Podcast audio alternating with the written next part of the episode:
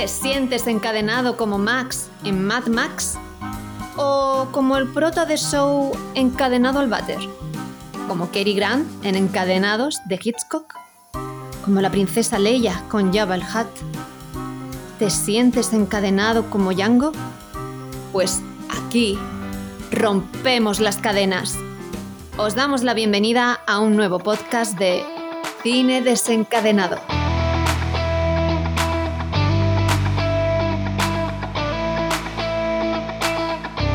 Muy buenas, desencadenados y desencadenadas. Os damos la bienvenida a este nuevo programa en el que vamos a hablar de la segunda temporada de From.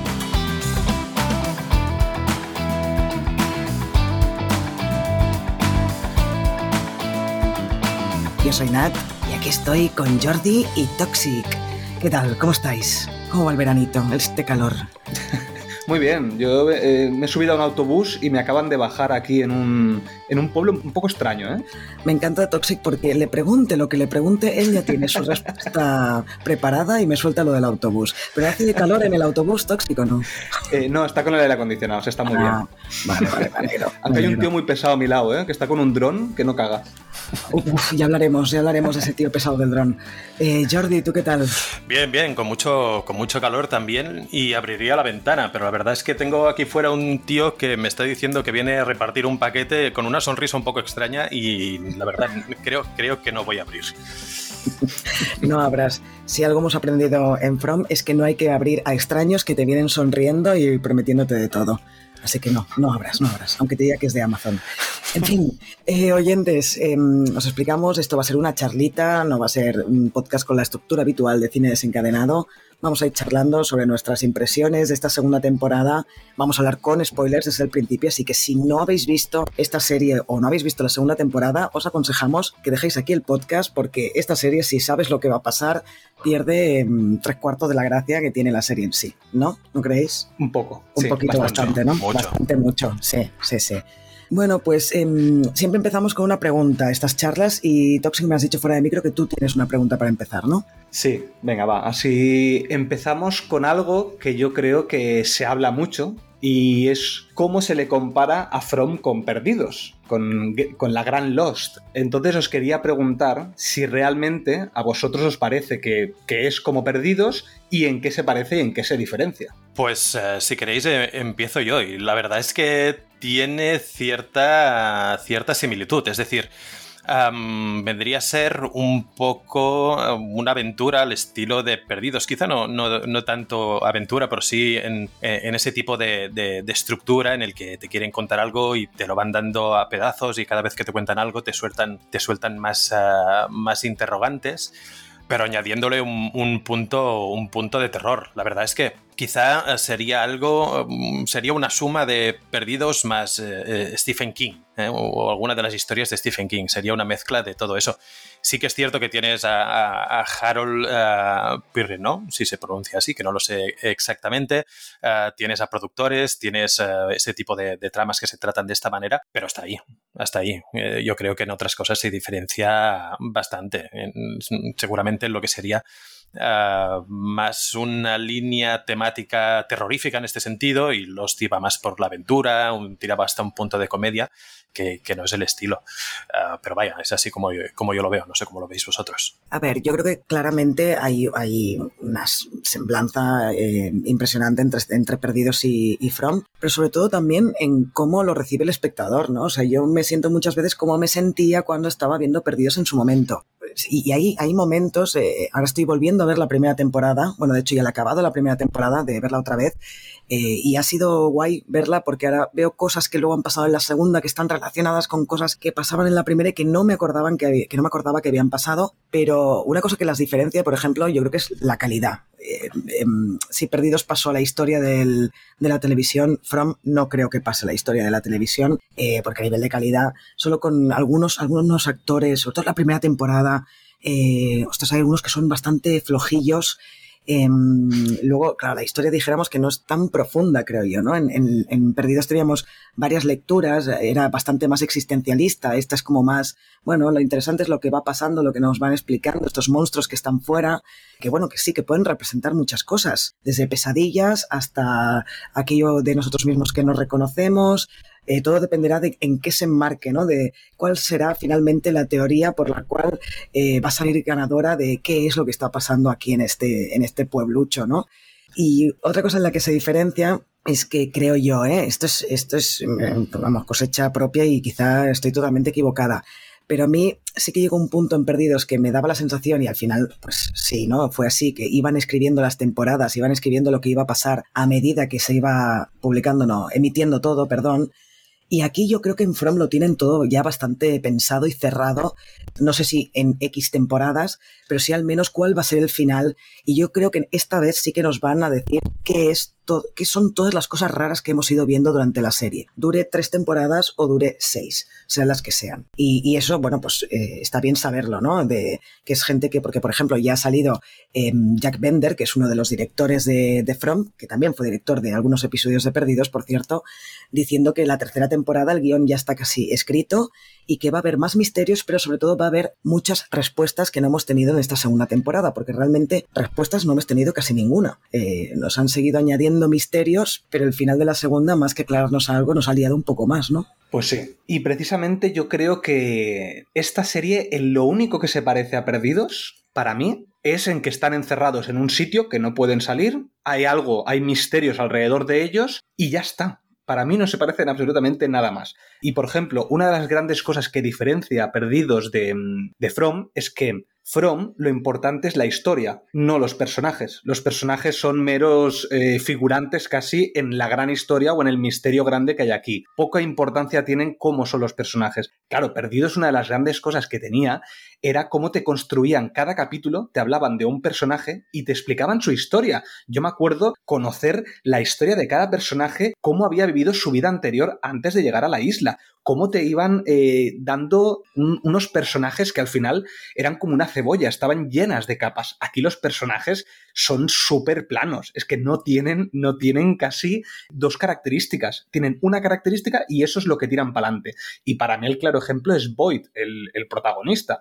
Para mí va a ser siempre Michael de Perdidos, este eh, hombre. Eh, es que no tiene nada más, es que no tiene nada. Entonces, claro, ¿por qué no, por qué no recuerda al Mike de Perdidos? Porque no te han explicado nada de este tío de su vida. Lo único que te han explicado es que en la primera, cuando llegaron a este pueblo, mataron a su mujer, perdón, él mató a su mujer porque eh, iba a matar a su hijo o iba a matar a, gente del pueblo. Eso es lo único que sabemos de Boyd. Entonces, claro, a mí lo que me sucede con From es que me gusta, me gusta porque creo que es muy adictiva, pero los personajes es que son tan planos que, a veces me sacaban de la, de la, serie. Puede ser que en esta línea sí que tenga algo de parecido con Lost, precisamente con lo que tú estás hablando. Lo que pasa es que con tiempos diferentes. Es decir, eh, si os acordáis de Lost, tenías, eh, sobre todo en la primera temporada, esa narración en paralelo de entre lo que iba pasando en la isla y el flashback de cada personaje que correspondía al capítulo. Y como muchas veces, al final de ese propio capítulo, ese flashback te sorprendía, te revelaba algo de lo que sucedía en la isla con ese mismo personaje. Si te, igual te desvelaban que en un principio parecía una buena persona, pero luego no lo era, o, había algo turbio. Y puede ser que este mismo trabajo se haga en From, pero con tiempos diferentes. Es decir, eh, no es episódico. Igual te van a ir revelando elementos de la vida de cada uno poco a poco para que al final eh, tengas eh, giros de guion a, más, largo plazo. Es decir, no sucede o puede que no suceda esto episódicamente, pero sí que em, nos revelen que, no sé, pues que Tabitha en otra vida había sido una bruja, no lo sé, me lo estoy inventando. Pero que, tengas esos giros, y, pero que estén más espaciados en el tiempo. Pienso que eso puede, puede ir en esa línea. Puede ser que lo traten de, esa manera y que se parezca a los así. Pero tú hablas del futuro. De lo que está, de lo que está por llegar, claro. Exacto. Digo, porque hasta a día de hoy, a nivel de giros de guion, de historia, de personajes, yo creo que no ha habido ninguna. Bueno, el de Boyd, el de Boyd con su mujer, ya está. pero ya pasaba. Estaba ahí metido en el pueblo desde que era pequeño, como mucho. Eh, poco más, ¿eh? bueno, pero es que es eso. Eh, lo que importa aquí es la historia y ya está. Eh, y, es lo que nos engancha a todos, ¿no? Y hoy llega un momento que si ahora me empezaron a meter, a menos que tenga importancia para, para lo que está pasando en el pueblo, si ahora me empiezan a meter las historias de los personajes, que la mayoría me importan un pimiento, pues no lo recibiría bien como espectadora, ¿no? Eh, son series diferentes, tienen un ramalazo, claro. De hecho, cuando el otro día estaba viendo la primera temporada, hay un capítulo cuando Boyd está ahí en el bosque con la música y no sé qué, y es que pensé, esto podría ser, lo sacas de perdidos y lo metes en From. La misma escena podría ser tal cual. Eh, y además con, ese, con esa ambientación de misterio y tal. Pero bueno, más allá de las comparaciones que siempre son odiosas y que creo que eh, Perdidos está mucho por encima de From. Em, y tengo que decir que From eh, me está, me está encantando, me está enganchando muchísimo. Como muy pronto tendremos la tercera temporada en verano de 2024, del año que viene, si la huelga de guionistas no lo impide. Esa es otra em, cosa parecida con, Perdidos, que también tuvo una huelga de guionistas entre la tercera y la cuarta, y la cuarta temporada. Es verdad. Cierto, que cierto. Fue la temporada cortita aquella que hubo, sí. Sí. También es verdad que Perdidos tenía 24 capítulos por temporada y esta tiene 10. Ya tienes menos margen para explicar cosas eh, en From que lo que tenían en Perdidos. Pero bueno, dejemos Perdidos de lado, si os parece. parece. Y, algún día hay que hacer podcast de Perdidos, ¿eh? Algún es día mi serie preferida de la historia casi. Sí, sí, algún día lo haremos. Eh, bueno, ¿qué, ¿qué, os ha parecido en general esta segunda temporada? Porque, bueno, yo lo único que voy a decir es que está más o menos al mismo nivel que la primera. Creo que la primera me gustó un pelín más, supongo que porque era más la novedad, la sorpresa, ¿no? Esta es más de lo mismo, aunque añaden misterios, pues no sigue siendo más de lo mismo. Pero sí que me hubiera gustado que nos hubieran dado alguna respuesta, alguna, aunque fuera. Porque, mm, claro, ese final que tenemos con Tabitha despertando en el hospital ahí, pues es que lo único que hace es añadir más dudas a las dudas que ya tenía el espectador antes de, acabar la temporada, ¿no? Pero la, gracia es eso, un poco, em, que em, la gente, los creadores de esta serie, eh, yo creo que en cierta manera lo que se proponen precisamente es hacer ese eh, caldo de cultivo, esa, ese, eh, esas especulaciones, el que la gente se monte teorías, que hay muchas, he estado buscando cosas para poder contar por aquí y, hay, hay, cosas muy, muy locas. Luego, si queréis, os hablo o os cuento una que me parece bastante afinada o por lo que es un poco el principio pero, pero la gracia está ahí, en el salseo, no solo en ver la serie, sino que más allá, pues eh, la gente pueda comentar de, oh, mira, te ha parecido esto, ha salido lo otro, esto puede ser esta cosa, puede ser la otra, y es lo que da un poco más de vidilla a la serie, por eso estamos hablando de ella. Bueno, sí, pero hay mucha gente, nosotros en el grupo de Telegram ya tenemos alguno que está diciendo, ostras, es que no nos han dado ni una respuesta, estoy harta o harto de Fram. Eh, a más de uno le ha pasado, a mí no, ¿eh? porque a mí me encanta que me sigan poniendo misterios y la verdad es que no he pensado en ninguna teoría porque es, me dejo llevar con la serie que, y que me digan y que me cuenten lo que quieran, pero sí que hay gente que eso pues que le molesta un poco. Yo creo que algo, algo tendrían que, que habernos, que habernos dado. Que por cierto, esto de, de cuando Tabitha sube a la torre y resulta que es un faro, eh, es que se lo he comentado a Toxic antes de, empezar a grabar. No sé si, os acordáis, en la primera temporada, cuando Boyd y Sara se van al bosque y en los últimos capítulos eh, se meten en una tienda de campaña, se ve una luz, que es la, la luz de un faro, se ve, y se oye como un barco. O sea, que está todo relacionado. Eh, por eso también digo que parece que lo tienen un poco más pensado todo, ¿no? Porque claro, yo recuerdo en la primera temporada cuando pasó eso que pensé, pero ¿qué pasa aquí? ¿Qué pasa? ¿Que están en un puerto ahora de repente o qué, o qué pasa?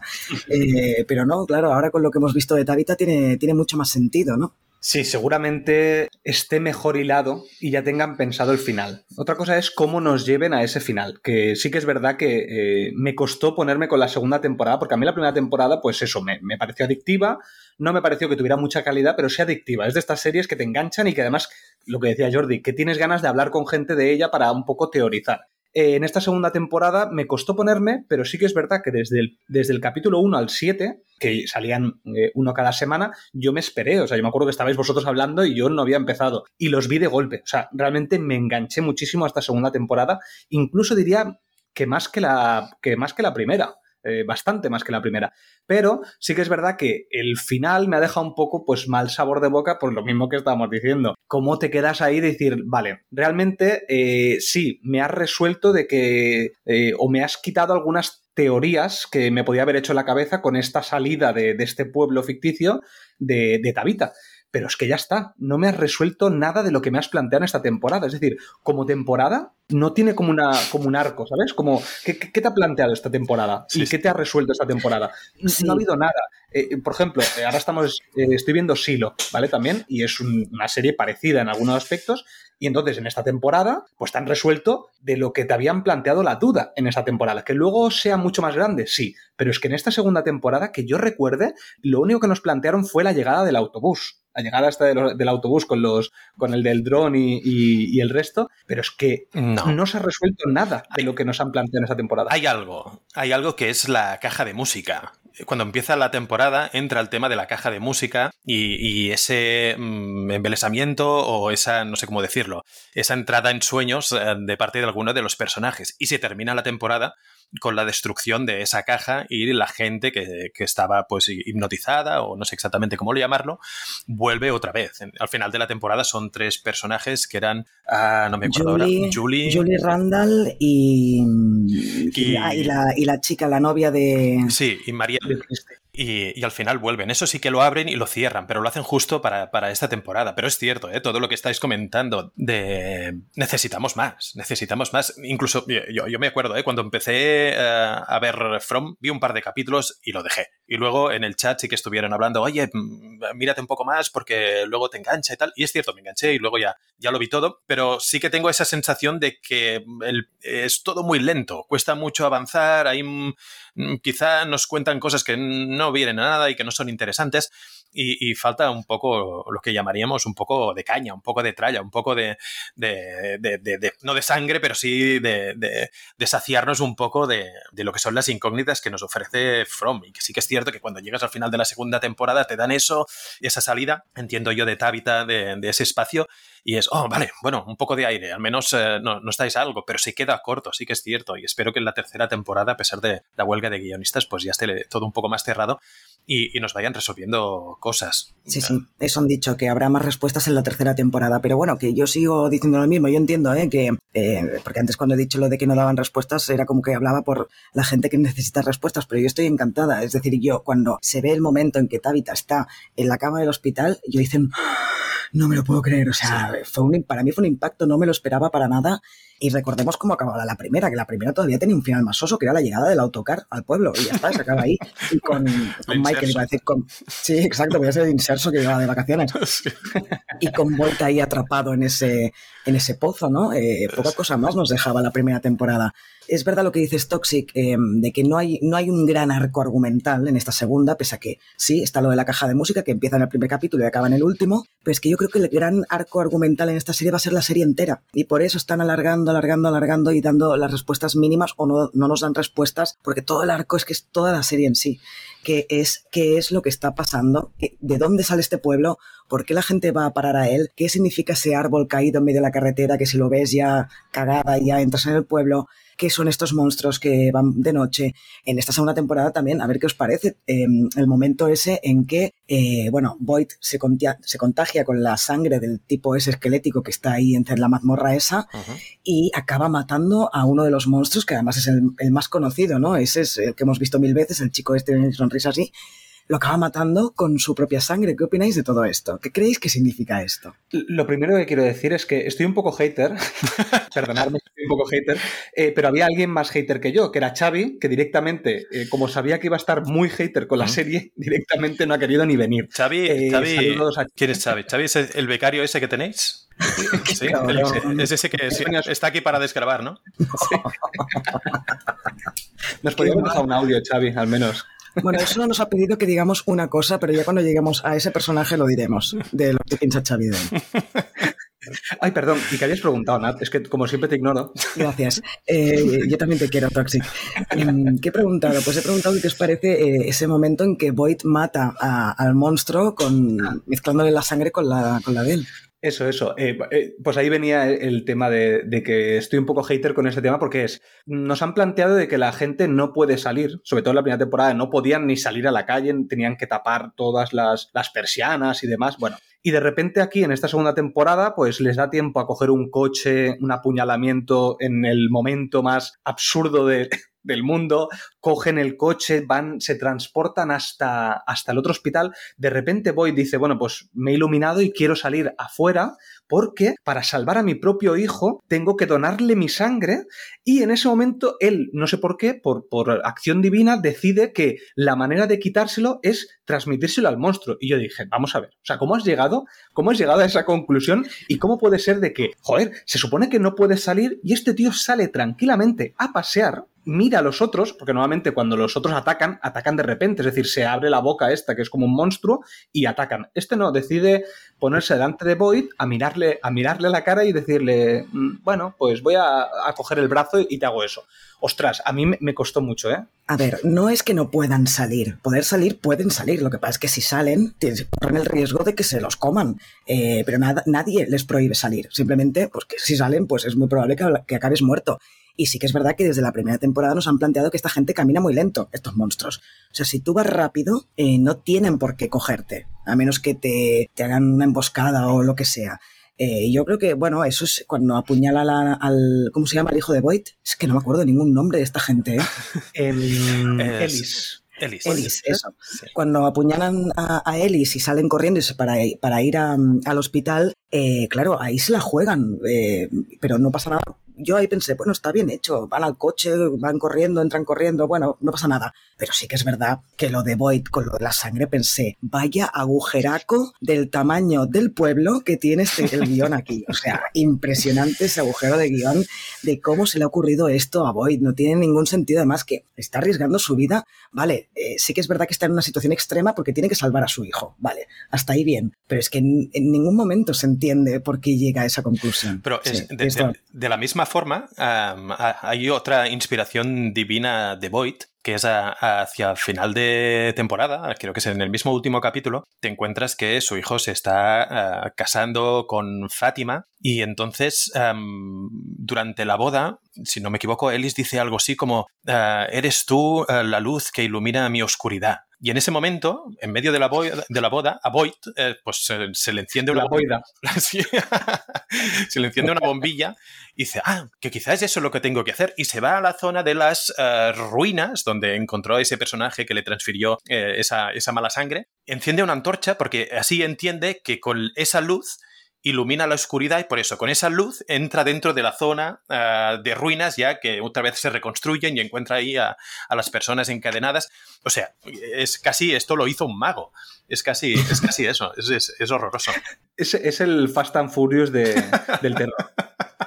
Bueno, tampoco nos pasemos, no, os paséis que me gusta mucho esta serie, ¿eh? No, ver, que tiene agujeros de guion, sí, pero bueno, sí. Eh, no la voy a dejar de ver por eso. No. Eh, no, yo tampoco, pero ojo, que yo, o sea, estoy hater porque además eh, me hace mucha gracia esta serie. Es una serie que, y, ¿por qué digo lo de Fast and Furious? Porque me pasa exactamente lo mismo. Hay cosas que me llevaría las manos a la cabeza, pero digo, pues bueno, lo acepto porque la serie es así. O sea, no, tampoco la puedes analizar como si fuera Succession, por ejemplo, que es una serie de calidad, con guiones perfectos, con personajes perfectos. No, esto es más entretenimiento. Entonces, soy hater, pero con, con, pero porque me hace gracia. Pero con cariño, ¿no? Pero con cariño. Sí, sí. Dame mandanga. Sí, sí. y por cierto, aquí tenemos los personajes. Eh, ¿Qué os parecen los personajes? Que si queréis repasamos algunos. Por ejemplo, la familia, eh, la familia odiosa de, la, la, familia guay, eh, donde tenemos a Jim, a Tabitha, a Julie y a Ethan. Eh, ¿Qué os parece esta familia? Lo que les sucede en esta temporada, con, eh, sobre todo con el tema de, de, que, de que Tabitha ha recorrido esos pasillos que están debajo de la casa, que es como terminó la temporada anterior, ¿no? Si no me equivoco. Sí. y sí, luego, pues, Julie tenemos todo el tema este de que le, le, atacan las cigarras y entonces, bueno, al final acaba saliendo. ¿Qué os parece esta familia? A mí, yo tengo que reconocer que esta familia, no los niños, sino el matrimonio me caía muy mal en la primera temporada, pero muy mal. Y en esta segunda Jim me cae un poco mejor y con Tabitha me he reconciliado por completo. O sea, Tabitha me parece en esta segunda temporada un personajazo. Pese a que la actriz, bueno, tampoco es para tirar cohetes, pero el personaje mola. Porque además, gracias a Tabitha empezamos a, a conocer, pues eso, ¿no? Eh, con Víctor, tenemos que hablar de Víctor, ¿eh? que Víctor es personaje central aquí en esta serie. Uh -huh. Con Víctor va descubriendo estos pasillos internos que hay y tal. Y bueno, gracias a que ve a los niños, ¿no? Es como al final eh, asocia ideas de lo que le dice Víctor con lo que ha visto, que por cierto, ¿no os parece el peor maquillaje del mundo el de esos niños? ¿Qué niños? Ah, los de la cueva. Los niños, los niños que persiguen a Tabita. Sí, sí. parecían el, el Gollum, eh, parecían Gollum. Gollum. Pero, Pero, hay una imagen de Gollum que aparecía como entre medio de cuando se, es un hobbit a cuando es Gollum Gollum. Y, y era como que tenía cuatro pelos. Sí. Pues me recordó a ese momento, eh, estos niños. Está muy mal hecho el maquillaje ahí. Yo creo que eh, los efectos especiales en esta temporada han cantado mucho más, sobre todo cuando abren al monstruo también ahí en, en el hospital, que se le ven las tripas. Eso también parecía que era de cartón piedra. Bueno, es igual, no, perdón. Es que si no les digo, no soy tan gente. Te vas. Eh, me voy, me voy. Eh, bueno, yo creo que esta familia es al fin y al cabo es la, es la prota, entre comillas, aunque hay muchos personajes importantes, pero bueno, eh, llegamos al pueblo con ellos, ¿no? Eh, la primera temporada, quiero decir. Y bueno, Jim pues acaba ahí debajo de, de toda la casa que se viene abajo, que tampoco tenemos explicación de por qué una casa, la casa se viene abajo. Eh, tampoco nos aclaran, por ejemplo, por qué esto es la primera temporada, pero viene seguido casi. Por la radio alguien le dice, mm, Tabitha no tendría que estar grabando eso. Eh, o sea, claro, es que tenemos un montón de cosas abiertas, pero Ethan es súper mono el niño y creo que también va a ayudar bastante a que se desarrolle la trama. Y Julie, si queréis podemos hablar de esto de, Julie, Randall y el otro de las cigarras. Bueno, de las cigarras. De que ahora incluso puedan atacar durante los sueños, que esto me pareció un puntazo, no a vosotros. De hecho, sí, eso, y es una manera de cambiar o, o añadir normas al juego que en un principio no, no te esperas, porque el- esa primera sensación de eh, cuando estamos en casa con un talismán estamos seguros, ya te marca un poco las reglas de juego en, en un inicio, pero luego eh, esto lo revienta todo y es como, vale, ¿y ahora qué vamos a hacer? ¿Cómo vamos a conseguir que estos personajes eh, puedan funcionar con, con- Lo que pasa es que lo limitan mucho, y es decir, eh, esas cigarras atacan a una cierta cantidad de personas y, y ya está, que tampoco no sabemos exactamente por qué eligen unas y por qué no, no eligen otras. Di, Pero lo de los sueños no es solo las cigarras, porque hay una chica que muere, eh, que la han abierto toda los monstruos en sueños, que es la- el primer caso que encuentran de, Sí. de una mujer que muere en sueños. eso A es. eso no lo han Atacada atacado. por cigarras también. Lo que pasa que desde fuera tú no lo ves. Solo lo ve el propio que está sufriendo el ataque de las cigarras. No, pero estaba no. toda abierta, estaba toda abierta como los, los cuerpos que quedan después de que los monstruos ataquen. Pues esta Sí, tía sí. han atacado los monstruos, porque además ella va repitiendo la canción esa que después sabremos que, bueno, no sabremos nada, simplemente que tiene algo que ver con los monstruos, no sabemos nada más. No, no, no, todavía, todavía nos falta mucha información eh, y, y, de hecho juegan con eso, de que precisamente nos estemos preguntando estas cosas cuando eh, no nos han dado ni una pista eh, como para poder encarrilar hacia un sitio ah, o, o- o hacia, o hacia otro. Pero bueno, eh, eh, eso es lo que hace precisamente que, que Internet eh, te encuentres, si buscas un poco, encuentres cantidad de teorías al respecto de que puede ser una cosa o puede, o puede ser la otra. Que no sé si queréis entrar en tema teorías o queréis hablar más de personajes o tenéis algún preferido para poder tocar en este caso. Eh, yo tengo uno que es odioso, que es el que he dicho antes, Nat, que es el de Randall, el que llega en esta segunda temporada, el Ahora, del ahora. Dilo. Xavi, Dilo. Xavi, esto para- Xavi, esto va para ti. Xavi ha denominado a Randall, eh, ¿cómo era? Eh, eh, Chris Chris, Evans. Evans. de- Chris Evans de Hacendado. Es odioso, toxic. Lánzate, lánzate. Eh, no, decir que, claro, este personaje eh, era odioso desde el primer momento, pero de repente, no sé por qué, empieza a ayudar a, mm, a quitar los Jim. escombros de la casa. Ah. Jim le, le empieza a ayudar ahí a, a los escombros. Luego, de repente, se comporta como un imbécil. Luego, de, o sea, es como que va de un lado a otro, ¿sabes? De repente, bueno, me intento portar bien, de repente eh, soy un imbécil. Yo no lo he visto así. Yo he visto un tío que sí llega y, bueno, intenta ayudar a Jimmy y a los otros dos que han quedado debajo de los escombros de la casa y después ya es un imbécil todo el rato, hasta el final cuando ya ve a los monstruos que se le van a comer y por eso sale huyendo de, de donde estaban en ese momento, la caravana otra vez. Sí, habían ido ahí, al centro del, del Eh, bosque. por eso, o sea, el imbécil ha estado siempre, este tío. Que había El- secuestrado a Donna, si no me equivoco. en el momento que secuestra a Donna y, lo- y lo- la ata ahí en el árbol, digo, pero ¿qué haces, chico? Pero- por favor. Y si tiene razón, porque él, él ata a Donna pensando que todo es un complot y que ella está ciertamente metida en el ajo, pero esa es otra teoría. Realmente, con todo lo que está pasando en el pueblo, puede ser que haya alguien infiltrado ahí.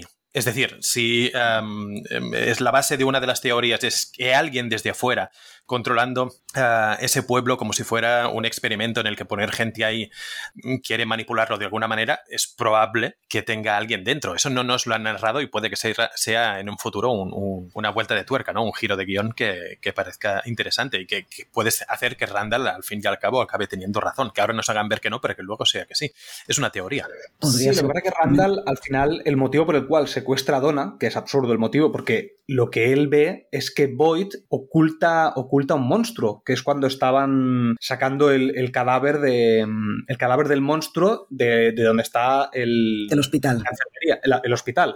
¿Por qué secuestra a Donna cuando el problema lo tiene con Boyd? No sé, son cosas que este hombre yo creo que se le va la olla y por eso secuestra a Donna porque fue quien le encañonó el primer día. Yo creo que le tiene manía directamente.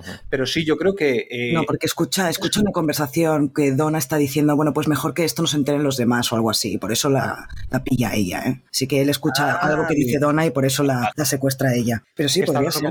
es verdad, la habitación, creo. Sí, podría ser perfectamente que fuera un experimento y que alguien, alguno de ellos estuviera implicado. A mí no me molaría que fuera esto, ¿eh? porque nos lo están pintando tan, tan, tan sobrenatural que sí que podría ser todo algo orquestado y por alguien de fuera, bla, bla, bla, pero no me molaría que fuera esto. ¿eh? Porque además, al final del, del, segundo, o sea, de la segunda temporada, con esta salida de Tabitha por la ventana del, del faro, eh, es como un poco raro, ¿no? Que la tiren por la ventana si es un experimento que luego, no sé, un experimento mental en que todos están dormidos y es la manera de despertarse, podría ser.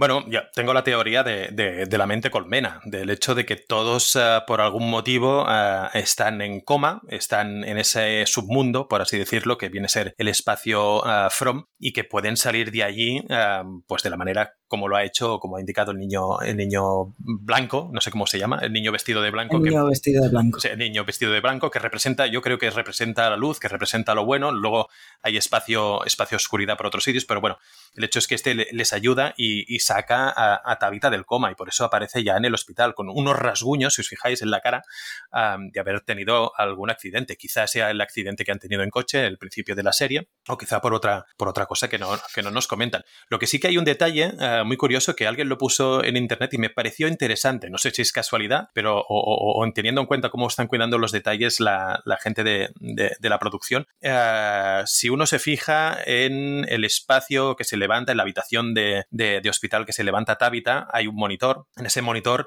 no, tendría que estar ahí un, monitor con el logo del, hospital, de San Anthony Hospital. Y ese logo, si os fijáis, tiene, tiene cierta similitud, se parece un poco a ese símbolo extraño, esa especie de de círculo con unas, eh, no sé si decir, estrías o, hilos que van hacia el centro, que es lo que eh, se está peleando en esta última temporada todo el rato eh, Jade, ese, otro personaje que a mí me encanta y, que, mm, bueno, vendría un poco a, hilar eso de que, bueno, nos van dando pistas de que quizás sea toda una estructura desde fuera que va controlando a esa gente que está en coma en el interior. No sé, no sabemos la razón, no sabemos el motivo, ah, pero puede ser que, que sea así. No lo sé, no lo sé. A ver, tal y como acaba la segunda temporada, esa parece la teoría más plausible, tal cual. O sea, porque eh, ¿qué, te despierta de repente? Pues nosotros cuando estamos soñando, muchas veces eh, soñamos que nos caemos o lo que sea, y es cuando te despiertas, ¿no? Eh, podría ser perfectamente esto. A mí no me gustaría demasiado que fuera así, pero bueno, ahora mismo, tal y con la, información que tenemos, parece que es lo, más probable que sea, que sea algo así, que estén todos en coma, que todos hayan tenido un accidente y por lo que sea estén también mezclando teorías, experimentando con estas mentes que están en coma, metiéndolas no sé qué. Eh, porque claro, además, eh, los monstruos, o, podría ser esto porque los monstruos salen por la noche. Eh, cuando tenemos, como estamos soñando, cuando estamos dormidos, cuando tenemos pesadillas, es cuando salen los monstruos, ¿no? Y que solo salgan por la noche. o sea, hay, hay, muchas cosas que pueden indicar de que sea gente que está en coma, en una especie de sueño, controlado por alguien, eso sí, claro. Mm, yo no lo compraría eh, porque a mí, por ejemplo, eh, me quedo un poco con la frase esta que dice el, doctor o la doctora, no sé quién, quién, lo dice, que dice que se ha despertado después de tres días de coma y que la encontraron unos excursionistas. Algo así, dice. No, no sé muy bien qué es lo que dice porque hace ya dos semanas creo que vi el final. Entonces, yo creo que no, no debe ser lo del coma. Yo creo que el coma es simplemente es que ha conseguido salir y se ha quedado, o sea, se ha quedado en coma porque se le han tirado de un faro. ¿Sabes? Y los rasguños vienen porque se ha caído de un faro. Pero ¿cómo la van a tirar de un faro y va a sobrevivir la chiquilla? No, pero no significa, a ver, eh, no significa que, caiga del faro directamente, sino que eh, la expulsión de este mundo, digamos, no, que haya caído del faro, pero ese, esa salida eh, del faro, cuando cae por la ventana, que sea lo que provoca el coma. Como Homer cayendo por el acantilado. ¡Ay! ¡Uy! ¡Uy! Y luego llega abajo y sobrevive. Y sobrevive sin un rasguño. Tabitha es el nuevo Homer Simpson. Sí, sí, sí. Eh, pero bueno, si, si todo es un experimento con gente que está en coma, por ejemplo, tampoco nos tenemos que fiar de nada de lo que le diga la gente del hospital a Tabitha, ¿sabes? Eso que lleva tres días en coma. Bueno, eso lo dice ella. Eh, ¿Por qué tenemos que creer todo lo que nos digan en el hospital? Eh, además, tres días en coma, bueno, eh, podría ser eh, si todo está pasando en la cabeza de ellos, es una mente colmena, el tiempo puede estar hiper mega dilatado. Puede ser que haya solo pasado tres días desde que tuvo el accidente, pero que parece que hayan pasado semanas en el sueño. Nosotros hemos tenido sueños en una noche que nos parece que han pasado meses, ¿no? Pues podría ser también que se haya dilatado el tiempo en este sentido. De hecho, así se lo comenta, ¿no? Cuando se despierta le dice, hace dos, tres días que, te encontraron en, un arcén, en un, lado de la, de la carretera, esos excursionistas sí que es cierto, pero estoy con Nat. No me fío nada de la gente del hospital. Primero porque se despierta y hay uno ahí revisando el monitor y a la que ve que se despierta Tabitha, uy, espera, un momento, voy a avisar a, otra persona. Y esa persona se va y llega quien tiene que llegar para poder controlar un poco la situación. Es más, de hecho, ahí en, esa escena nos añaden algo que es inquietante y que está hecho adrede. Es, es decir, por tal y cómo está compuesta la escena en la que Tabitha se levanta, va a una ventana, abre la ventana, encuentra un paisaje, no deberíamos ver nada reflejado en la ventana. Y sale, representa que es ella, si os fijáis bien, examinar otra vez la, la escena, fijaros que sale, en principio parece ella, reflejada en la ventana con una luz muy extraña, incluso que hace parecer la rubia o incluso hace parecer que no sea ella. Esa imagen que de natural no debería salir ahí, la han puesto, yo creo, eh, adrede por, por algún motivo. No sabemos el cual, no sabemos de hecho si es ella o no es ella, pero te ponen esa duda otra vez al alcance. Es de esos elementos con los que van jugando a la, gente de, la serie para que estemos hablando de ello. Y, son detalles en los cuales incluso mucha gente no se fija. Es eso de vamos a, llegar un, un, punto más, vamos a subir un peldaño más para esa gente que se, se, fija un poco más en los detalles, tenga algo con lo que poder comentar y que luego igual después no es nada, ¿no? Pero, pero que haga hablar de la serie. ¿Y vosotros creéis que es el mundo real donde ahora está Tabitha? Es que es lo que iba a decir, porque suponemos que está en el mundo real y no lo real es lo que está pasando en el pueblucho con los monstruos. Es que podría ser también que ahora es Tabitha la que no está en el mundo real, o que, o que ha caído en coma y está soñando. Claro, es que podría, nos pueden girar la tortilla tantas veces como quieran el, hombre que estaba atado, el hombre que lo tenía atado al principio, eh, que Boyd lo libera, el, ese que está podrido por dentro, este creo que era un marine de no sé cuándo, o sea, que lleva muchísimos años, se supone ahí. Entonces, a mí que sea un experimento, que los tuvieran ahí como una especie de en coma inducido con una mente colmena o algo así, no me cuadraría porque la tecnología debería ser más nueva. Entonces yo no tiraría tanto por la ciencia ficción, sino que tiraría más por la parte sobrenatural. Hmm. Eh, no creo que sea un experimento. Lo único que me descuadra muchísimo es lo que sucedía con Jim en la primera temporada, que alguien le hablaba de, oye, no tienes que, tu mujer no debería estar investigando debajo de, la casa, porque además la casa, la electricidad, ni siquiera se sabe de dónde llega, porque los cables están pelados, es decir, no llegan, no están conectados a nada. No debería existir esa luz. Por lo tanto, el mundo real, lo que es el pueblo, para mí no debería ser. sí, eso no. Es, es energía ecológica. El el, hecho, sí, sí, sí. Eh, renovables. El, renovables.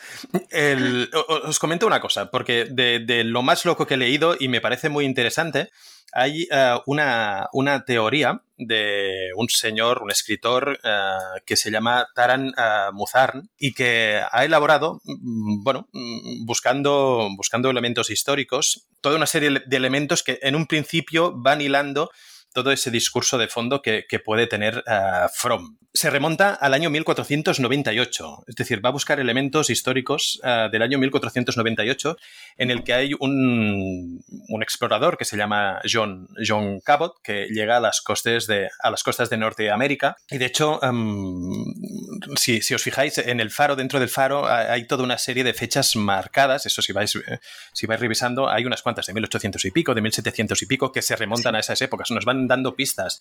Y, antes, de que, antes de que sigas, perdón Jordi, para así complementar lo que estás diciendo, en la primera temporada, que la tengo súper fresca, salen las fechas también en un sueño que tiene Tabitha, que Tabitha ya sueña con la torre, aunque en ese momento todavía no sabemos qué es la torre y qué es el faro, evidentemente, ella tampoco lo sabe, y también cuando van al árbol de las botellas, eh, Boyd y Sara, dentro de las botellas hay eh, papeles con también los mismos años que aparecen en, en esa escalera. Ya está. Muy bien, fantástico. Y, el, y el, la fecha más temprana que sale, es, eh, o al menos la que yo he encontrado, es de 1506, que se acerca mucho a ese 1498.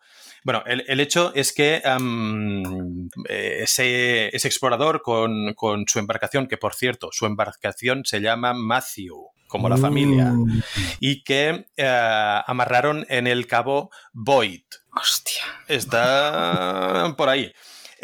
pues tuvieron contacto con, con, los indígenas, de hecho, se, incluso se, explica pues, que estuvieron ah, o, se instalaron en un espacio de, ruinas vikingas que tuvieron pues esa relación con, los ah, indígenas de ahí que no funcionó muy bien, que de hecho se ve que ah, una mujer quedó embarazada de una hija. De hecho, eh, eh, hay ese punto en el que de desencuentro entre los indígenas y los exploradores en el que deciden que esa mujer es un poco una bruja y deciden llevarse su hija y entonces esa especie de bruja hace un pacto llamando a los dioses, y entonces aparece uno maligno y le proponen un juego. Y ese juego es el que vendría a ser un poco la historia de From, porque el tablero de juego sería ese espacio de From, sería esa población, esa ciudad, y ah, habría una serie de reglas marcadas, las cuales todavía no nos, no nos han especificado mucho, pero que vendrían eh, muy definidas por un elemento. Y es que, eh, según esta teoría de este Taran Murzan,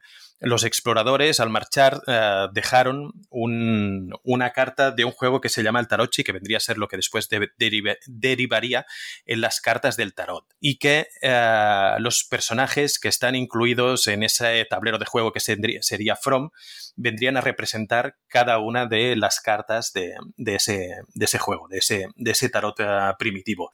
Yo he leído hasta aquí porque me parecía una locura y luego mm, lo derivaba mucho más y hay cosas que se van, que se van bastante de madre, pero en un principio hay eh, diferentes elementos que van encajando como para poder empezar a entender un poco de dónde sale esa idea de, From, que luego lo conviertan en otra cosa, ya veremos, pero, pero me pareció bastante interesante y, afinaban algunos detalles. Joder, qué, qué, chungo, cuánto tiempo tiene la gente, pero me ha encantado la teoría, ¿eh? me ha gustado muchísimo la teoría, y porque claro, además también está Fátima que se queda embarazada, que dice, yo en teoría era, no era fértil y ahora estoy embarazada, y esto sí que fue en plan perdidos total ya, como aquella que se curaba de, de cáncer y no sé qué. Pero sí, ¿no? Está, está muy bien la teoría, cuantas más teorías salgan, mejor. Yo no sé. También es verdad que pocas, he escuchado poca gente que se pregunte por el nombre de la serie. ¿Por qué se llama From? ¿Por qué? Porque además, ah, una vez, cuando empecé a ver un capítulo, tradujeron el nombre de From es la única vez que lo he visto y ponía origen. Eh, y from quiere decir desde, ¿no? Es posición desde. Y me parece curioso que se llame así. ¿Qué, qué, quiere decir? ¿Qué quiere decir todo esto, por favor? No puedo aguantar más ya. Uf, eh, complicado, ¿eh? Yo no tengo teorías, la verdad. Yo tampoco tengo teorías, así que se me, se me ocurran. Esta me cuadra bastante. Esta que has dicho tú, Jordi. Tiene sentido que venga algo de ahí, además con lo de origen también, eh, que venga algo de... Mm. Es que claro, este pueblo para mí no es nuevo, o sea, no es algo nuevo. nos han planteado de que lleva mucho tiempo existiendo, por eso las ruinas esas, esas ruinas donde, donde Boyd has dicho que aparecía con, con la antorcha, son muy antiguas y están derruidas como si hiciera, yo que sé, mil años. Para mí, probablemente tenga más de mil años eh, todo este, estos monstruos y, y la gente que va llegando los van matando también, no sé por qué, los matan también, porque tampoco nos explican por qué los matan, pero sí que tiene que ver algo que, eh, que, yo es que lo de la que están en coma o lo de la ciencia ficción, yo creo que no, tiene que ser algo sobrenatural. Que estoy ahí pensando, no se me ocurre. yo lo preferiría, ¿eh? que fuera supernatural. bueno, yo, lo preferiría, ¿eh? que fuera un coma, una mente colmena o un sueño de resines. Yo, a ver, prefiero que no. Oh, por favor, que salga resines, por favor, quiero eso, pago, pago dinero. es, es tremendo. No, lo que sí que es cierto es, eh, o lo que nos han dejado claro, es que abarca diferentes, ¿eh? Épocas, eso sí, porque creo que es el mismo Jade que cuando hace alguna incursión en el bosque eh, se le aparece gente de, la guerra civil eh, norteamericana, ¿no? Esos, creo que es entre 1800, ah, sí, entre 1884, bueno, por esas fechas se mueve y, ya, nos, ya nos trasladan a otra época. Es decir, no es una cosa realmente reciente, no es un experimento de, hospital, como puede parecer en algunos casos en que todo el mundo es, coetáneo, sino que, hay elementos sobrenaturales o supernaturales que eh, sean, de otra, sean de otra época. supernaturales. Eh, la hay una enfermera de estos monstruos que aparece que, por ejemplo, va vestida con la cofia y esa cofia probablemente sea de 1800 o de 1900 a principios. Mm, o sea, que tiene que ver otras épocas, vamos, segurísimo. Pero es que yo creo que, que, los monstruos simplemente están para joder, porque no se comen a la gente. No, es verdad, se meten con la gente, les hacen sufrir.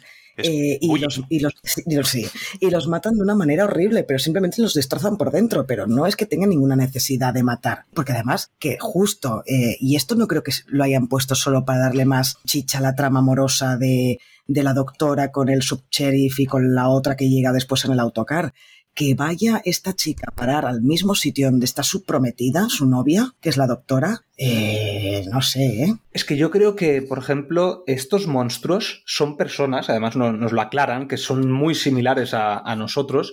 Eh, yo creo que estos son antiguos habitantes de este pueblo.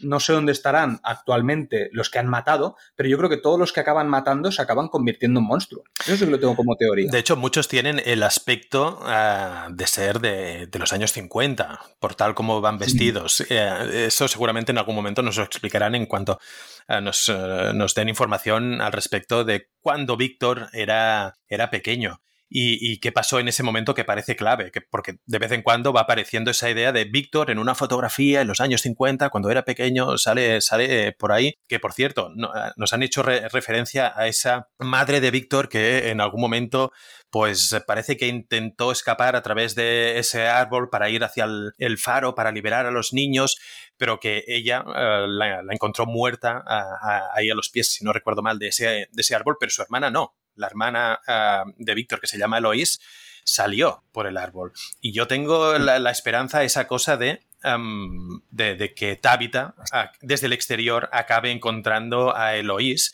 y la convenza de alguna manera para hacer un, We Have to Go Back como, como en Perdidos. La, la, eh, eh, te lo compro porque además eh, se lleva la sandwichera de Víctor. Mm. Entonces, la sandwichera de Víctor yo creo que es lo que va a hacer que convenza a la hermana de Víctor de que conoce a Víctor. Pero la cosa es, si, si aparece la, la en esa, lo que podríamos llamar ahora ya el mundo real, no es que sea simplemente una sandwichera que está en un inconsciente, que sea en un mundo mental. Es decir, si están en coma y todo es en un mundo, eh, en el subconsciente, de ahí no sacas una sandwichera. Si aparece en el mundo real, entonces... Pero yo, no he comprado ¿eh? la teoría del coma. Pero ese detalle es importante. si, aparece la sandwichera en el mundo real, el tema cambia mucho. Claro, claro, habrá que, habrá que ver si sale la sandwichera, si, si Tabita la lleva consigo o no. Pero no, me acordaba de la, del hermano, de la hermana de Víctor. Es verdad, ojalá, ojalá pase eso. Esta chica tiene que estar viva, eso está claro, porque si no ha salido muerta sin nada, claro, claro, pero claro, como también van jugando con esto de que Víctor eh, es como casi un niño mentalmente y se va acordando de las cosas, está tan traumatizado que lo dibujó todo y lo guardó y se olvidó del tema, pues claro, así puedes ir sacando información nueva cada dos por tres, tienes la excusa perfecta, ¿no? Es como en Friends con Phoebe. Phoebe puede hacer cualquier cosa porque está medio loca, ¿no? Pues Víctor, como está traumatizado y se olvida de todo, pues lo puedes ir sacando poco a poco y juegan con eso también. Que por cierto, antes hemos dicho que hablaríamos de Víctor, eh, hay una escena, mi escena preferida yo creo de toda la serie, es la escena donde Víctor se sienta encima de un coche y Jade le toca el violín. Esa escena para mí me llegó al alma. O sea, me, encantó, me encantó esa escena, muy, muy chula, muy chula. Pero tengo que decir que este, este actor es el que más me gusta de toda la serie. Eh, además, lo he visto eh, fotos fuera de la serie, digamos, y es impresionante que este tío es totalmente diferente. O sea, está muy bien caracterizado. Eh, es muy atractivo fuera de. O sea, el actor. ¿Sabes? Y aquí parece un tío muy raro. No sé, me, gusta mucho tanto el actor como el personaje. ¿Cuál creéis que es el peor actor actriz de la serie? Yo, yo apuesto por... Iba, eh, he hecho Julie, pero no. Yo creo que Julie, Fátima o Ellis. para mí la peor, pero de calle es Christy. Es la enfermera, la doctora. Uh. es horrible. No, yo para mí Sara. Sara, Sara la paria, Sara la paria Myers. Porque eh, sí, sí, eh, esa, esa, chica, bueno, es que tiene, es decir, su expresión, tanto si está contenta como si está enfadada, que no está contenta nunca, es igual, pero cuando está enfadada, cuando pasa lo que pasa, es siempre la misma, que es esos ojos enormes, bonitos que tiene súper abiertos y esa boca cerrada, mm, es, no sé, muy, todo muy, no sé, es inquietante, pero es que no, no, no tiene nada más. por cierto, ¿creéis que Sara realmente tiene algo especial, algún alguna conexión especial con el pueblo o que está, está loca perdida? ¿Qué creéis? No, claro, eh, le pasan cosas raras. Sí, ¿no? Yo también lo creo, sí. Y, de hecho, creo que es la conexión con la. No sé si con la parte del mal o con la parte del bien, con alguna parte que la va avisando de, oye, ahí está la caja de música, tenéis que destruirla, o, o la va avisando de cosas. Porque a veces mm, la avisa para lo bueno o a veces la avisa para lo malo. Es decir, mata a la gente al principio de la serie, ¿no? Abre la puerta para que puedan entrar y matar porque sí podréis salir todos, ¿no? No sé. Sí, pero después, pero después va salvando a todo el mundo porque primero salva a Void, vale, sí, después acabará encerrado en ese pozo de piedra, pero es ella, ella ve al niño de vestido de blanco y le dice, meteos en el árbol, meteos en el árbol. Sí.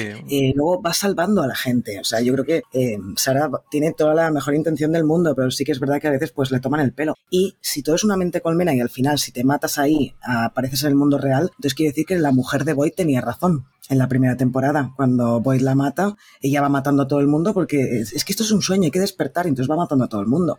Si es una mente colmena, colmena y Tabitha realmente está en el mundo real y ha salido del pueblo, la mujer de Boyd tenía razón. Sí, pero hay una diferencia y es que em, para salir de ahí, por alguna información que nos falta, tendría que ser, eh, o deberíamos saber que es a través del faro, tal y como el niño eh, blanco le dice, dice, esta es la manera y así es como tienes que salir. Y le empuja. Ah, vale, ¿creéis que solo, solo es cuando es a través del faro? Vale, sí, sí, creo que sí. Y por eso lo otro mm, es un engaño. Que por cierto, ahora estaba pensando, el niño de blanco se parece muchísimo, además tiene la misma edad que el niño, el Ethan, el niño de la familia y además suele vestir colores oscuros. Eh, no será como en Perdidos, que tenemos el hombre de blanco y el hombre de negro, y realmente este niño es malo y por eso las voces le piden a... ¿Cómo se llamaba el personaje Sara. este? Sara, eh, le piden a Sara que mate a Ethan. Ya, pero ¿y por qué le piden que mate, que deje abierta, abierta la puerta para que mate al padre del subcherry, pobrecito, el, ese señor que no había hecho nada, solo jugaba al ajedrez? Ah, es por compasión, porque estaba muy mal ese hombre. Entonces, por compasión deja que lo maten. Se eutanasia. No. Eutanasia. Es eutanasia. No, No, no creo sé. que Ethan sea malo, no creo. Pero, pero Ethan tiene que, tiene, algún, al- tiene que tener mucho peso en la historia y os voy a decir por qué. Por el mismo motivo que el, el niño de Perdidos se lo quitaron de encima. Y es que tú no puedes meter un niño en una serie que dure 5 o 6 temporadas porque lo que te pasa es lo que sucede en Stranger Things, que te crecen. O haces que pase mucho tiempo dentro de la serie o realmente le tienes que mm, de alguna manera dar mucha importancia a este personaje. O sea, que realmente necesites este niño metido en la historia. Entonces yo creo que Ethan tiene que ser la contraparte del, lo- del niño blanco. No sé por qué, pero algo tiene que tener por ahí. Puede ser. Niño blanco. Sí. puede ser, puede ser. No, tiene, tiene cierta lógica ese pensamiento de, de los niños eh, no nos pueden durar mucho porque rápidamente cambian su, su aspecto físico. También podría ser, y eso haría, haría ganar muchos puntos a la serie, eh, que lo maten, que maten al hijo. Alguien tiene que morir. No me parecería mal que fuera Ethan. No me cae tan bien. Ay, pobrecito. A mí sí que me a gusta. Ethan. A mí me gusta Ethan. Encuentro que es un personaje súper chulo, súper cookie, cuando se va de misiones. que va con Víctor.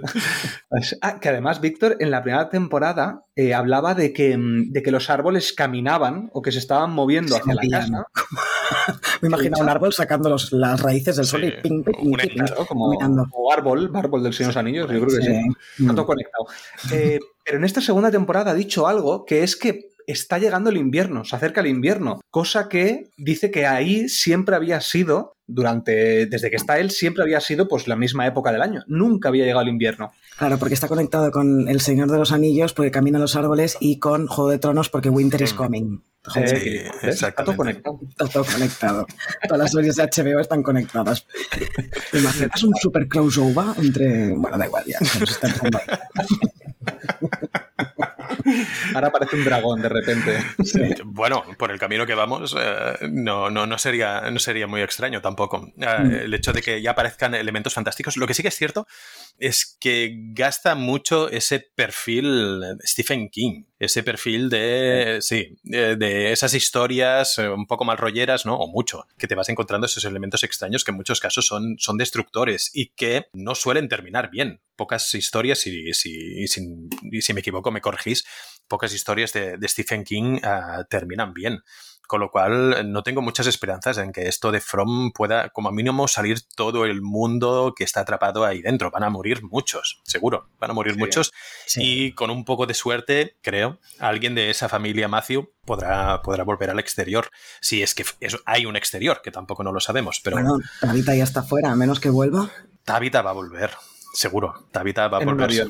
Bueno, porque tienen los dos niños ahí En, también, en un oceánico 815, sí, sí. con Jack al lado. Oh. Em, por cierto, no hemos hablado nada de Donna, que yo creo que es uno de los personajes y mejor actriz, digamos, dentro de- del personaje que, que estábamos hablando de, de los actores hace un rato y, se, y estaba pensando, ante la pregunta que ha dicho Nat, ¿cuál os parece el peor? Claro, a mí me pasa un poco como con El Padrino. ¿Cuál me parece mejor, Al Pacino o Robert De Niro? Pues aquí me pasa al revés. Son todos tan malos que no sé cuál es peor. Ay, a mí no me parecen todos tan malos. Donna, por ejemplo, hace bien. Pero hay Ay, muchos malos, hay muchos malos. Porque, por ejemplo, el nuevo sheriff, el, el- el chico enamorado de, de Christie, em, El nuevo sheriff, llama, sí. Em, este tío me parece horrible, tanto su personaje como mm, en general él. Ah, pero tío, no- La escena esa en que se muere su padre lo hace de puta madre ese tío, ese actor. Lo hace muy bien. A mí no me parece que sea un mal actor ese chaval, ¿eh? Uy, yo No, no sé, ¿eh? para gustos colores. A lo mejor Sí. es el personaje, ¿eh? También puede ser que sea el personaje, pero uf, es que no, no soporto ese tío. Bueno, es, es lo que te transmite eh, según sus actos también, eh, es cierto, ¿no? Y- Pero de hecho es uno de los perfiles más rectos que hay en, en, toda, la, en toda la población, en toda la, la- la ciudad de From, porque realmente es el que dice, "Mm, mira, si no vamos a poder hacer de, eh, las cosas de una manera lógica, de una manera bien, yo te entrego mi placa de ayudante de sheriff y me dedico a otra cosa. O sea que realmente es, es- da la sensación que es de unos de esos perfiles honestos que hay dentro de, de la ciudad, no como pudiera ser, por ejemplo, a- alguien llegado en, en el autobús. Creo que se llama ah, uno de esos personajes. Hay una, una anciana que parece que esté un poco Phoebe, ¿eh? un poco desconectado de, de todo. Una, un- una mujer que se llama ah, Tilly y que es la que empieza a dar ciertos argumentos con un perfil religioso. Eso de eh, vayamos, eh, nos unimos, miramos, no sé si de hacer alguna oración, pero sí eh, se empieza a vincular, que hasta la fecha no ha habido nada de eso. Bueno, un poco sí, con el, con Sí, el reverendo. el Sí, ¿no? Sí que es cierto, sí. que es cierto. Pero era un cura extraño, no, es- no era un el, el cura típico. Um, o al menos era un cura podríamos decir más social, ¿no? Ese perfil más, más social de ayudar al pueblo, que no más eh, de un perfil um, espiritual, introvertido, eh, introvertido, no sé si es la palabra, pero eh, en este sentido. Y, esa mujer que ha llegado, um, Eli, yo creo que tira un poco para aquí, creo que, que es esa idea, lo cual me da a pensar que quizá, quizá esa señora sea un poco infiltrada, pero son teorías. Que también tenemos el otro chico que llegaba en el bus. Claro, el que tuvo el sueño que de repente se le enciende la bombilla y se acuerda del sueño. ¿Cuál era el sueño que había tenido? No me La acuerdo. canción, básicamente, era la letra de la canción. Pero él empezaba a gritar, ¿no? O sea, cuando llega, está como gritando y, y- y el otro, el, el- el del dron, el, el dados, este eh, eh, le, empieza, a- le empieza a pegar, o no me acuerdo qué le hace. Pero me refiero, entonces, ¿por qué? Porque gritaba. O sea, gritaba porque estaba eh, soñando con, un, con una canción. Es que no lo entiendo. Me- me No, algo. supongo que estaba viendo el pueblo en el sueño de alguna manera, ¿no? Entiendo. Sí, da, da la me sensación que tiene como una especie de, de, bueno, pues eso, de ensoñación, de, paria- de, de aparición. Premonición, sí, Sí, algo así. llámalo como quieras, pero bueno, entra dentro de ese grupo de elementos que, que nos falta información, que no nos han dado, que, que realmente, eh, a pesar de que han pasado dos temporadas, nos tienen que alimentar más, nos tienen que dar más cosas como para que queramos comernos la serie. Pasa Mm. todo muy lento, hay mucho discurso, hay mucho oh, debate de, oh, pues sí, nos llevamos bien, no nos llevamos bien, tú me caes mejor o yo te caigo peor, pero la trama en sí, la- lo, que, eh, lo que llamamos aquí, ¿no? La, la- la chicha, pues eh, falta un poco falta un poco de contenido y que vaya avanzando y que vaya avanzando. Yo creo que esta serie será un poco lo que, lo que le está sucediendo a Nat ahora que está viendo la primera temporada. Cuando acabe toda la serie, probablemente volvamos a ver la serie y tendrá todo como mucho más sentido. Yo eso espero que suceda y que lo disfrutes. O sea, será una serie que yo creo que se va a disfrutar más cuando la vuelvas a ver. Me da la sensación. porque lo único que he podido ver, os lo he explicado, lo de lo del faro, ¿no? De la tienda de. Hmm. Pues eso. Sí, sí. Es lo único que he podido ver, decir, ay, ¿eh? No hay nada más así relacionado que hayas pillado ahora de la primera temporada. No, es que claro, es que realmente en la segunda temporada es que no nos han explicado absolutamente nada. O sea, es que poca cosa más. Ay, Por ay, cierto, he enviado el opening de la segunda temporada. O sea, la canción sí que es la misma, que además me encanta la de ¿Qué será? Será. Eh, Sigue, sigue. no, no, se han cambiado la, la- la intro y, y tiene como cosas diferentes. Que, que en la primera creo que eran como los dibujos de Víctor y esta creo que son también parte de dibujos de Víctor, pero otros dibujos de Víctor. Los nuevos, Eh, ¿no? Ah, Hmm. no ¿Tendrá algo que ver? No me he fijado porque la, la intro me la salto cada vez porque me, me- me parece como muy obvio el juego de la canción qué será, será y, y qué es lo que nos, nos están planteando. Y es como, eh, me estoy riendo en tu cara y entonces me salto la intro cada vez. No, no, no, no la he visto. Ay, pues a mí me encanta. Es que la canción creo que está genial, ¿eh? Yo siempre la dejo. Bueno, em, ¿tenéis algo más que añadir sobre esta segunda Eh, temporada de From? Lo único que decir que he sido muy hater, perdón a los que os haya gustado mucho, si he sido demasiado hater, pero qué desastre. es broma. ¡Hala! Se te ha encantado. No, yo, solo añadir un, pequeño detalle, pero que es una de esas muchas cosas que la añado ahora porque no nos lleva a ningún sitio tampoco, pero que también es interesante. Dentro de las cuevas, ah, esos circuitos que, pasan por debajo del, pueblo, entendemos, hay varias cosas. Una de ellas eh, es eh, toda una serie de dibujos en las paredes. Algunos parecen remeter a esa historia que os he contado un poco antes eh, de 1498. Parece que vaya algo, algo por ahí. Pero una de las teorías que, he leído eh, por diferentes sitios es que hay como tres dibujos muy marcados y que eh, cada uno de esos dibujos son como diferentes fases en las que van avanzando en la, historia y que queda una última imagen en la que todavía no se ha llegado de las tres que están dibujadas ahí y que mm, parece que va a ser un poco caos y destrucción. Lo dejo ahí. Para ver, A ver, eh, ver. luego otro día si hablamos de, de ello un vez una vez conozcamos eh, cómo, cómo se ha hecho todo, eh, si eso realmente es así, para que quede grabado. Pero es Bueno, bastante eh, curioso. de hecho, los creadores de la serie han dicho que la tercera temporada va a ser mucho más heavy que la segunda, ¿eh? a nivel de terror y todo esto, de lo que va a pasar, porque ahora nos han metido lo de los sueños, a ver qué nos meten para la tercera temporada. ¿Qué, van a decir también? Claro. Sí, sí, sí. Van a poner cigarras más grandes. Sí, sí. Ay, por favor, qué asco, ¿eh? que se te meta eso en la boca. Ah, Bueno, desagradable. sí, sí. Eh, pues nada, si os parece, ahora sí, lo dejamos aquí. Esperamos que os haya gustado este, esta charlita sobre la segunda temporada de From. Esperamos que tengáis una feliz semana y nos escuchamos en el próximo podcast. Que vaya muy bien. Adiós, que vaya muy Adiós. bien. Y entrad al Telegram, que así podéis, para la tercera temporada, ya podéis dar teorías capítulo a capítulo. ¿Por qué siempre esperas a que me despida para empezar a hablar? ¿No ves que la gente ya se ha desconectado? Toxic ya no sirve de nada que lo digas. Adiós, adiós. Adiós.